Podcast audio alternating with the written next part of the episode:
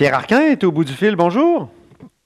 Bonjour, M. Robitaille. Puis en passant, je vous souhaite un prompt rétablissement. Merci, merci. J'ai l'air d'être en bonne voie vers le rétablissement. Franchement, ça fait ben, deux, trois jours que je n'ai pas de, symptômes. J'en suis ravi. Donc, euh, vous êtes chef parlementaire du Parti libéral du Québec, chef de l'opposition officielle, député d'Outremont. Là, euh, hier, le premier ministre, François Legault, euh, tweetait que deux fois par semaine, il tenait un appel-conférence avec les trois chefs de l'opposition. Et comment ça se passe? J'étais curieux. Ben, ça se passe, oui, ça se passe très bien. écoutez, on est tous en mode solution actuellement. vous savez, c'est euh, être dans l'opposition ces temps-ci, c'est de ne pas s'opposer au gouvernement, c'est d'essayer d'être en mode solution, de faire des suggestions, de dire euh, un peu ce qui se passe sur le terrain. Moi, je tiens des caucus également avec mes députés euh, trois fois par semaine. Alors, j'ai pas besoin de vous dire que j'entends ce que les députés me disent. Alors, moi, j'essaie de trouver, d'être en mode collaboration, puis de trouver des solutions, puis de suggérer certaines solutions euh, au premier ministre sur un ensemble de dossiers. Par exemple, par exemple? Avez-vous des exemples? Ah, ben écoutez, il y, en, a beaucoup. Euh, premièrement, sur euh, la question économique, on a fait quand même des propositions de dire qu'on devrait améliorer le crédit d'impôt, solidarité. Alors, on a suggéré ça au premier ministre. beaucoup d'enjeux aussi au niveau de la santé, sur la question des masques, par exemple. Moi, dans mon coin, euh, j'ai beaucoup de médecins qui, euh, qui suggéraient, entre autres, de faire un appel aux entreprises du Québec parce qu'il existe certains types de masques qui ne sont pas des N95, mais qui sont quand même euh, des masques qui pourraient être utilisés. Ah oui. Et, et, donc, moi, j'ai dit au premier ministre, écoute, voici, il y a des options dans certaines entreprises du Québec et ainsi de suite. Alors, c'est des choses qui existent. je reçois des appels de par exemple, des étudiants qui, sont sur le point de terminer euh, leur cours de médecine et qui disent, écoutez, euh, nous, on nous a sorti des hôpitaux, on serait prêt à revenir si on veut, euh, dans les hôpitaux. Mais ben oui, mais ben oui, moi aussi j'en ai rencontré un qui m'a dit ça, c'est vrai. C'est ça. Alors, Ils vont-tu revenir, là? Est-ce qu'ils vont revenir ou? Ben, c'est-à-dire qu'actuellement, le premier ministre a pris ça en note. Et puis, la question, c'est que s'ils veulent pas qu'ils reviennent dans les hôpitaux, au moins ils peuvent prendre des appels, ils peuvent parler à des personnes âgées et ainsi de suite. Alors, c'est des choses comme ça qui sont, euh, je dirais, suggérées. Euh, même chose, ce que j'ai suggéré, entre autres, c'est, euh, par exemple, des psychologues qui, mm-hmm.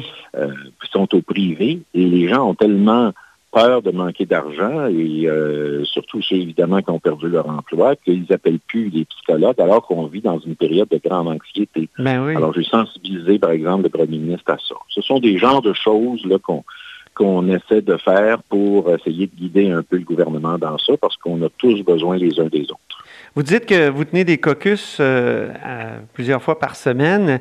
Est-ce qu'il y a des membres du caucus qui auraient envie d'être plus critiques face, face au gouvernement? Ben, C'est-à-dire que ce qui, euh, ce qui est discuté actuellement, je pense que les gens comprennent qu'on est actuellement dans une période qui est sans précédent. Alors, c'est clair que euh, actuellement, la question ne se pose pas.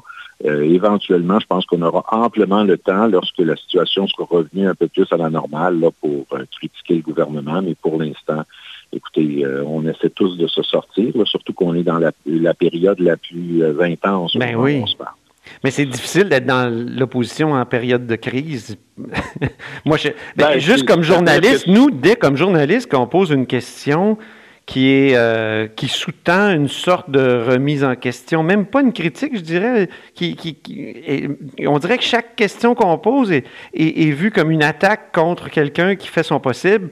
Donc, j'imagine que dans l'opposition, ça doit être difficile encore plus. Vous, vous qui êtes toujours en train de critiquer le gouvernement. Oui, ben c'est sûr que c'est un rôle un peu plus nouveau, mais on s'y adapte très bien. On est quand même des gens raisonnables.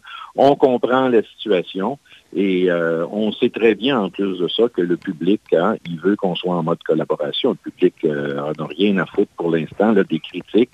Ça viendra après. Alors, je pense que tout le monde comprend ça également. Vous êtes député d'Outremont, Pierre Arcan.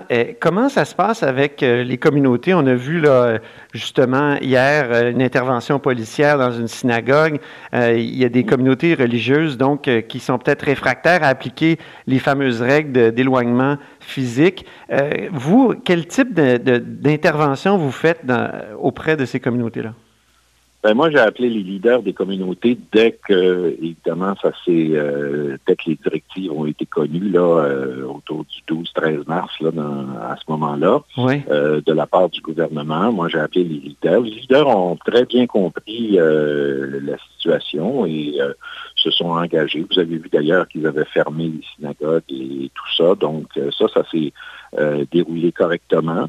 Mais comme dans n'importe quel euh, groupe, comme vous le savez, il y a des, euh, j'appelle ça des, des gens qui euh, font moins attention. Ben oui. Et donc, évidemment, la, la situation hier à Outremont, il y a eu un cas. Mais écoutez, de façon générale, en tout cas, on a l'appui des leaders, puis c'est ça qui est important. Les leaders actuellement comprennent très bien la situation. Il n'y a personne qui, qui remet ça en question au moment où on se parle. Il faut juste, évidemment, s'assurer que tout le monde suit, euh, comme mhm. c'est le cas un peu partout. Est-ce que ça vous a amené euh, à, refaire euh, une intervention aujourd'hui même? Ou est-ce que vous planifiez de le faire? leader également parce que je voulais savoir ce qui s'était passé et ainsi de Et j'ai appelé le leader de la communauté, mais qui m'a dit qu'il lançait le mot d'ordre et qu'il comprenait très bien la situation. Surtout qu'un des, des personnage, si on veut, à Outremont, les plus euh, importants, qui est, euh, qui est le propriétaire d'un qui est un magnat immobilier euh, qui s'appelle Horace Dev, là, M. Rosenberg, il est actuellement à l'hôpital et ben est aux soins intensifs. Alors, je pense que ça frappe évidemment l'imaginaire de la communauté. Alors, je pense que tout le monde veut prendre ça très au sérieux. Là, la course à la direction au parti est suspendue. Euh, j'y pense, le vous, ça, rallonge votre mandat à la tête euh, du parti, en fait, comme chef parlementaire du PLQ. Quand vous l'avez appris, euh, vous comment vous avez réagi? vous êtes-vous dit, ah, j'étais fatigué de ça, ou vous avez dit, ben non, j'aime bien ce, boulot? Ben, écoutez, moi, je suis là pour servir. Alors, je peux pas vous dire que j'avais une réaction ni positive ni négative. C'était pas mal neutre. Ah, euh, à ce niveau-là, j'étais, euh, j'ai dit, écoutez, euh, si les gens me font confiance puis qu'ils ont encore besoin de moi, c'est sûr que je vais le faire pour le temps que ça va durer en termes de, chef intérimaire puis chef des troupes libérales durant cette période-là. Mais c'est sûr que le congrès va avoir lieu aussitôt qu'on sera vers la fin de, cette, de cette pandémie-là. Et on ne sait pas quand sera la fin de cette pandémie. C'est ça qui est capotant. c'est ça qui est un peu, euh, qui est un peu euh, fatigant. Mais euh, écoutez, moi, je, les gens actuellement au début disaient bon ben fin avril, début mai. Là, on est au début juin.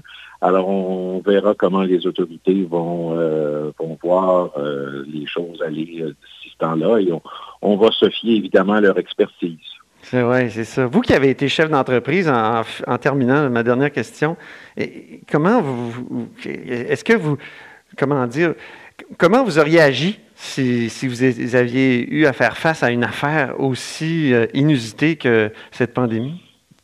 Ben, c'est-à-dire que c'est sûr que euh, si j'avais été euh, chef d'entreprise, la première chose, c'est évidemment de garder le maximum d'employés euh, à ton emploi. C'est sûr que ça, il faut essayer de limiter les dégâts.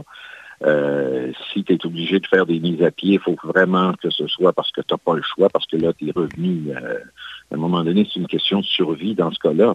Euh, il faut quand même essayer. Euh, un des travaux, parmi les travaux les plus importants qu'on doit faire, c'est évidemment lorsqu'on est chef d'entreprise, c'est de maintenir le moral des troupes, c'est de s'assurer que les employés demeurent fidèles, mm-hmm. c'est de s'assurer qu'on soit prêt à la reprise. Il faut penser euh, vraiment quelques semaines à l'avance, puis se dire, écoutez, dans les prochains euh, les prochaines semaines, les prochains mois, là, la situation va revenir à la normale. Alors, il faut être prêt et c'est comme ça qu'il faut agir et essayer de garder notre monde le plus longtemps possible.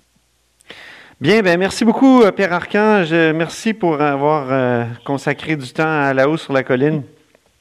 Ben, très bien, Antoine, et encore une fois, là, repose-toi et reviens-nous en pleine forme. Merci beaucoup. Donc, c'était Pierre Arcan, chef parlementaire du Parti libéral du Québec, chef de l'opposition officielle, puis député d'Outremont. Vous êtes à l'écoute de là-haut sur la colline.